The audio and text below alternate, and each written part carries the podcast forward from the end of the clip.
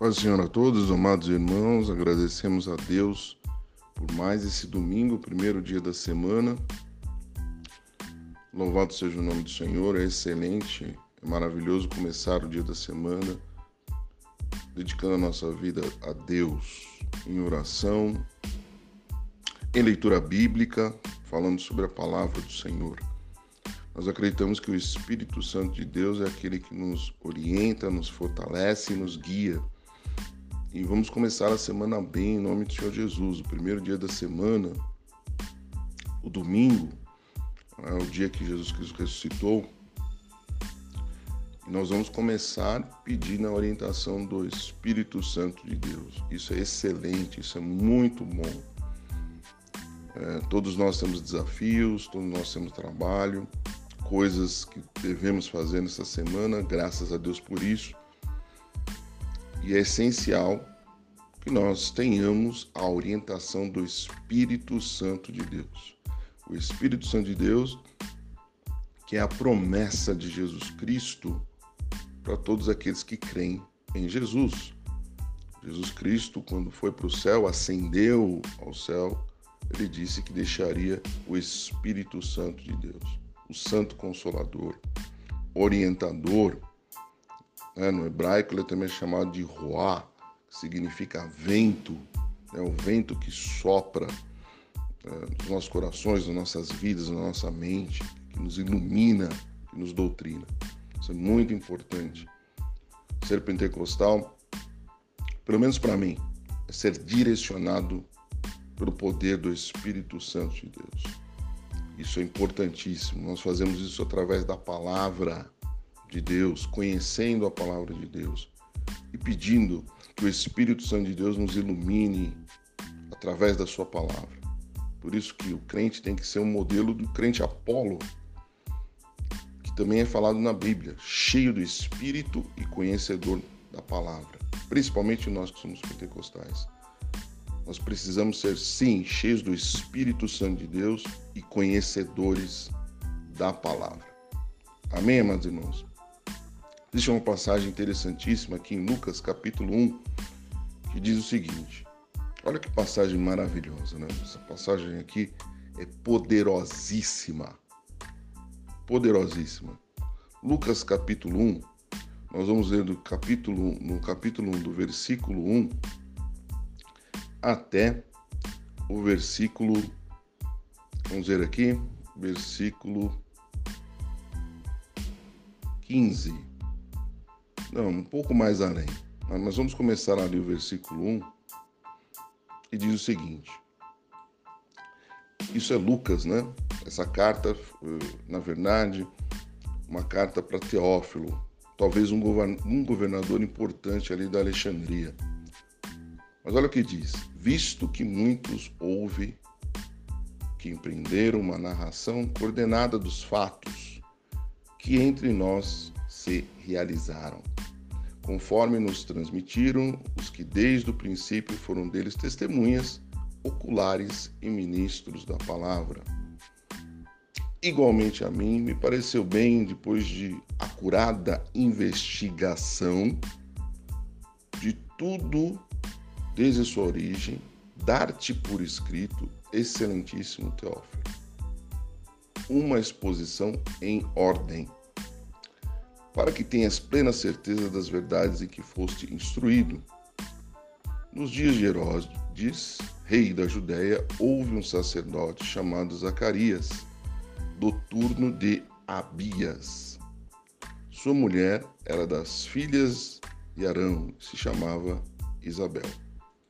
Ambos eram justos diante de Deus, vivendo irrepreensivelmente em todos os preceitos e mandamentos do Senhor. E não tinham filhos, porque Isabel era estéril, sendo eles avançados em dias.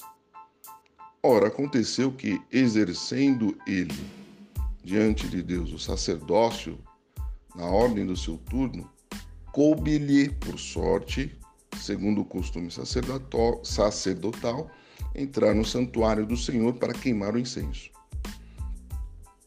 E durante esse tempo, toda a multidão do povo permanecia da parte de fora, orando.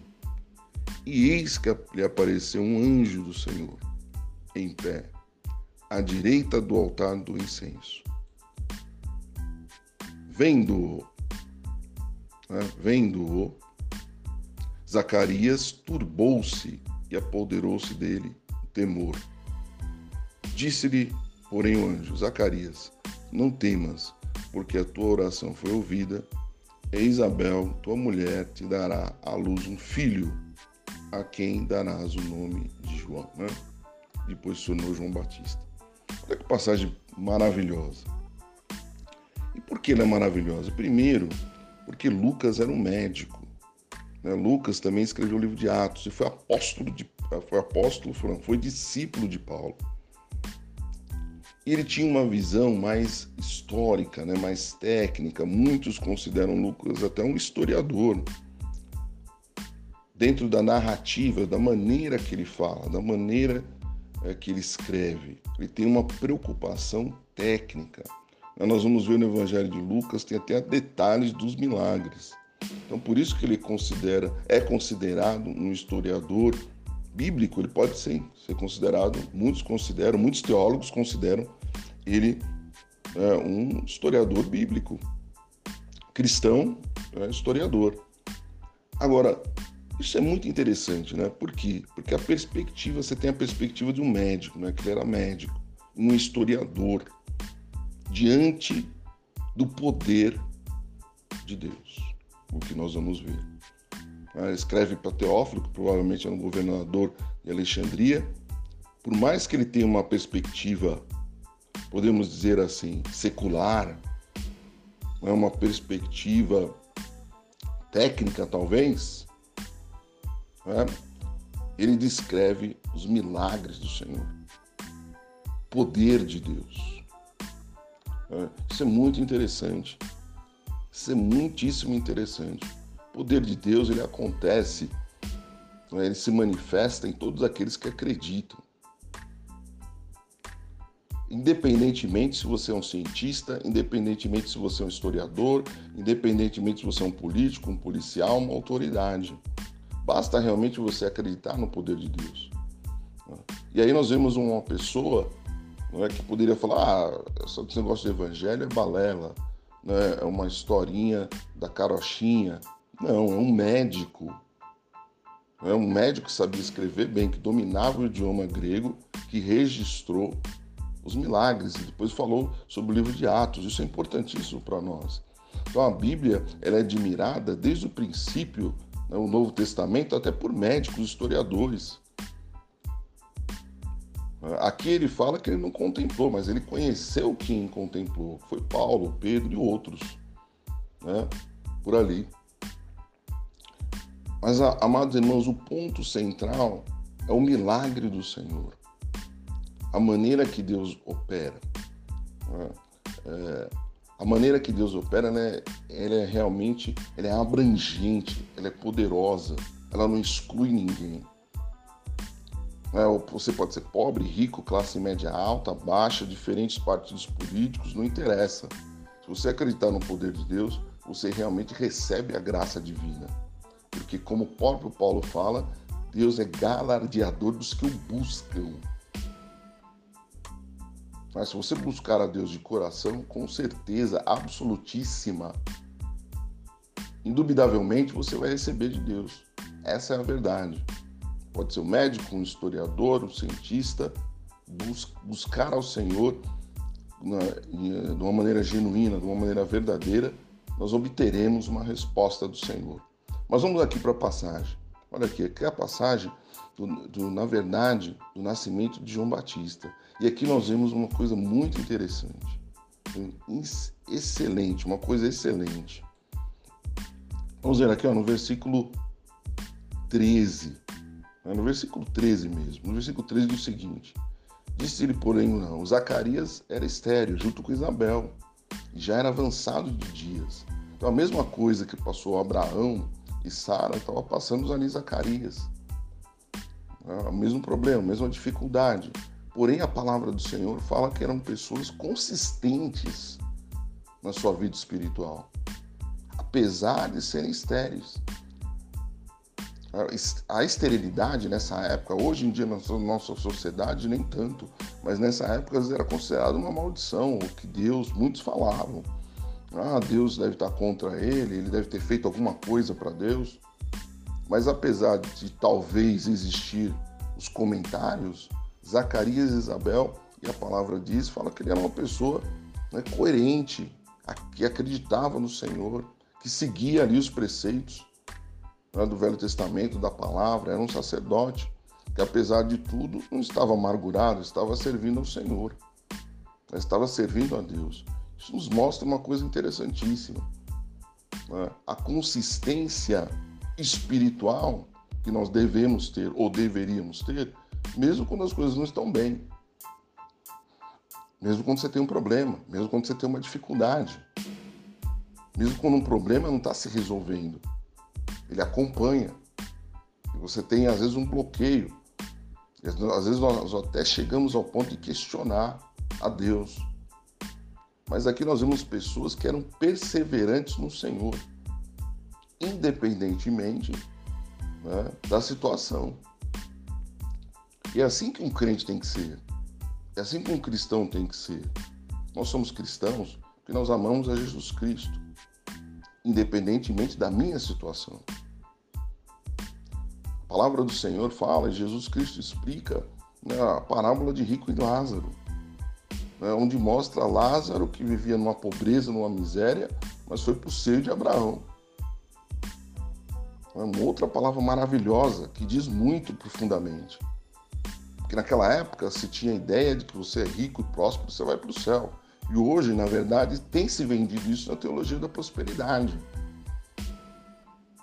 Ah, olha, para mim ser realmente crente, eu tenho, que estar, tá, eu tenho que ter uma vida de sucesso financeiro. Não funciona assim parábola de Rico e Lázaro, por exemplo, ela fala uma outra coisa totalmente diferente. Lázaro era um miserável, pobre, mas espiritualmente saudável. Por isso que ele foi para o seio de Abraão e o rico não foi. Então a gente precisa tomar cuidado com essas coisas, né? Muitas, muito evangelho aí tem se colocado, mas não é o verdadeiro evangelho verdadeiro evangélico é o evangélico bíblico, baseado na palavra de Deus, no poder da palavra do Senhor. Então, aqui, Zacarias, né, apesar da esterilidade, era um homem temente a Deus. É isso que a Bíblia nos fala. E isso é importante. É, isso é muito importante para a gente revisar os nossos conceitos, os nossos conceitos cristãos. Nem sempre um cristão tem que ser super próspero. Ele pode ter problemas, ele pode ter dificuldade. Paulo tinha dificuldades. Ele tinha um espinho na carne. Ninguém sabe qual a enfermidade que ele tinha, mas ele tinha uma enfermidade. Porém, ele pregava o evangelho, falava do amor de Cristo, orava e as pessoas eram curadas. É, uma pessoa uma vez cochilou ali, caiu num lugar, morreu e Paulo foi lá e ressuscitou né? Porque Paulo eh, tinha pregações de um em uma hora, a pessoa ficou cansada ali, caiu, ele foi lá, colocou a mão e a pessoa ressuscitou. Amém, amados irmãos? Então o poder de Deus ele vai além, talvez, do nosso entendimento. Né? E as pessoas às vezes colocam o Senhor né, numa caixinha de boxe. A Deus tem caixinha, uma caixa, na verdade, num box. A Deus tem que operar dessa maneira. Se Deus é Deus, eu vou ser próspero. Nem sempre vai ser assim. Nós vamos passar por dificuldades, vamos passar por problemas, mas nós precisamos perseverar no Senhor. Mas o que acontece aqui? O anjo aparece a Zacarias. Né? Naquele momento, onde estava com problemas de esterilidade. E o que, que diz o anjo? Olha o que diz aí. Né? No versículo 13 fala: O anjo para Zacarias: Não temos, porque a tua oração foi ouvida. Olha aí. Olha que interessante é, Zacarias perseverava em oração. Olha que lindo, maravilhoso. Apesar de estar avançado de idade, a idade já ter passado, como a própria palavra do Senhor fala aqui em Lucas, mesmo assim ele perseverava em oração. Será que nós temos feito isso na nossa vida espiritual? Então, muitos desanimam. Por isso que Jesus Cristo nos diz de uma maneira clara e objetiva, transparente, que nós devemos orar sem esmorecer. O que é o esmorecer? O desânimo. Porque o que acontece? Nós oramos, aí nós vemos que não está acontecendo naquele momento onde nós queremos e deixamos para lá, desanimamos. Zacarias não. Mesmo já tendo passado né, a época de se ter filhos, né, avançado em idade, ele continuava orando. Isso é muito legal, isso é muito interessante. Isso nos, nos dá um exemplo forte que nós sempre devemos perseverar em oração, independentemente da nossa situação física ou intelectual, ou que nós estamos passando, independente da pandemia ou não. Mas o anjo fala: sua oração foi ouvida, Isabel, tua mulher, te dará à luz um filho, a quem darás o nome de João. Em ti haverá prazer e alegria, e muitos se alegrarão, né, regozijarão com o seu nascimento.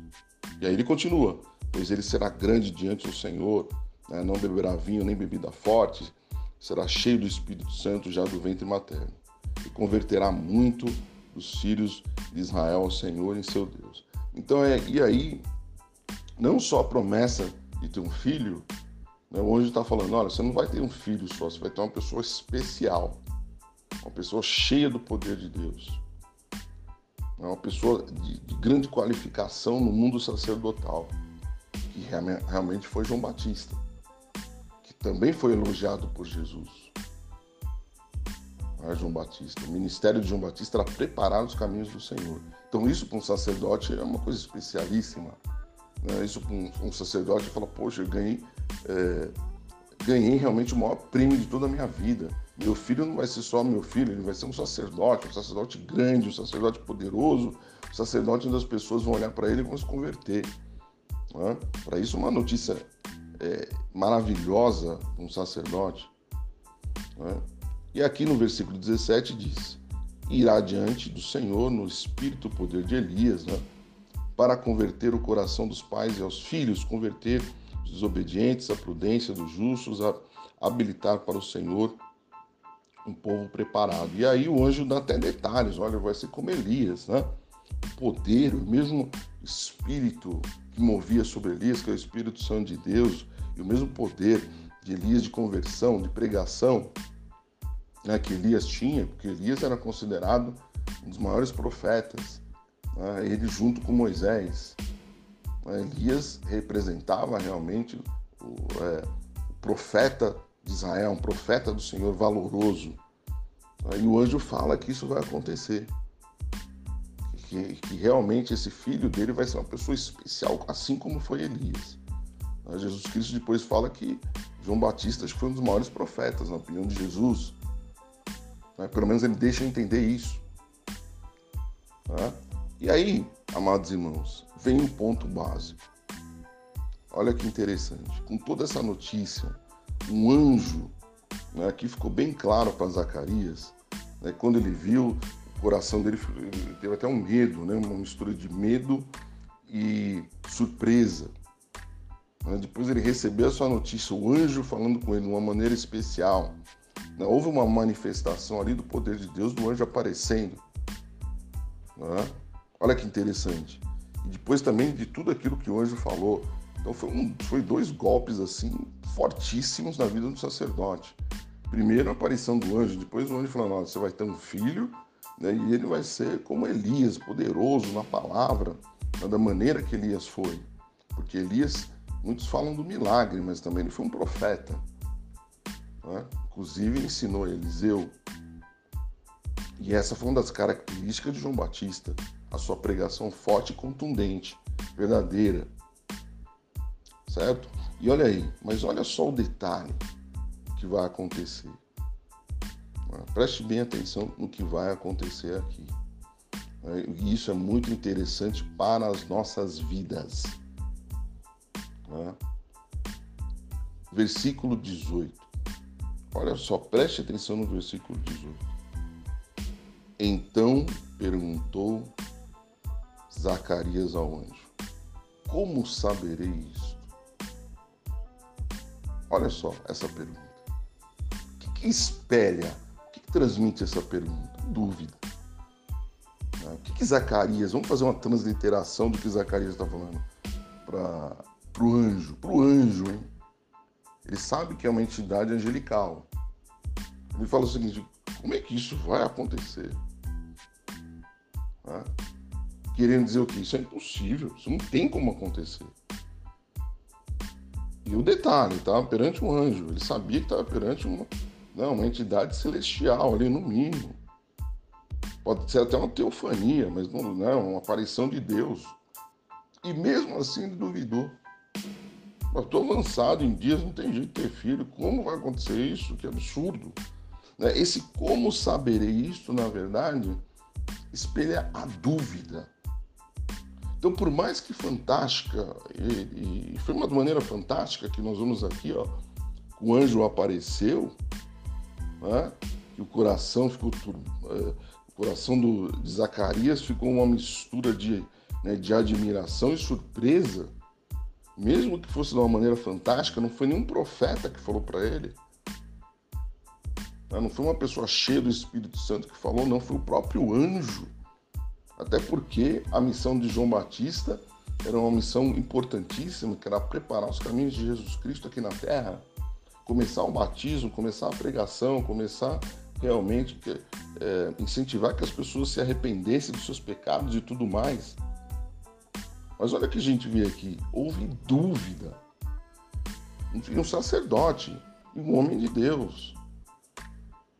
E espere um momento, né? É um homem de Deus praticante, piedoso, né? Esse é no sentido de piedade mesmo, uma pessoa temente a Deus. Que temeu, que temeu não na verdade, que duvidou da palavra do próprio Deus. Que Deus enviou um anjo lá e falou assim: fala com Zacarias. Até, Deus falou assim: Deus podia até falar numa voz, levantar um profeta. Não. A missão era tão importante que Deus enviou um anjo. É, e o anjo não só foi falar: você vai ter um filho. O anjo não foi só: você vai ter um filho. O anjo deu é, detalhes específicos de como deveria ser o ministério de João Batista do filho de Zacarias. E mesmo assim, ele falou: como isso vai acontecer? Quase um deboche. A pergunta. A pergunta teve um, um, um, um senso ali de deboche. Pois, e ele continua: Pois eu sou velho e minha mulher avançada em dias. E amados irmãos, a mesma pergunta que Zacarias faz, e dá uma. E ele dá até um, uh, uma explicação ainda explica o que foi a pergunta dele. O que ele está querendo dizer ali? Eu sou avançado em dias, eu não tenho como ter filho. Como é que vai acontecer isso? Ele não fez uma pergunta. Vai falar, olha, como vai ser? Não, a pergunta dele, espere a dúvida. Primeiro que está falando perante Deus, ali é o anjo do Senhor. Não é qualquer pessoa. E às vezes nós queremos saber também como vai acontecer as coisas. Olha só que interessante, amados irmãos, preste bem atenção. Zacarias tinha orado, estava orando por um milagre. E quando recebe a resposta de Deus, ele duvida. Olha só, ele é um sacerdote do Senhor. Quantas vezes acontece isso? Nós oramos por um milagre e quando existe uma resposta do Senhor, para que nós nos preparemos referente ao milagre, nós duvidamos. Existe dúvida no nosso coração. Então por que, por que nós estamos orando pelo milagre? Se existe a dúvida. Não deveríamos orar? Não existe lógica, existe um contraditório, uma contradição, um paradoxo. Essa é a verdade. Se eu oro para que aconteça um milagre, né, por que eu tenho dúvida no meu coração quando Deus envia a resposta? Isso é uma coisa que a gente tem que se refletir. Porque, na verdade, os milagres somente acontecem se o quê? Se existe fé. A fé é a força motriz para que aconteça o milagre. A vontade de Deus, é claro, é lógico, Ele é o nosso Deus, nosso Pai, nosso tudo.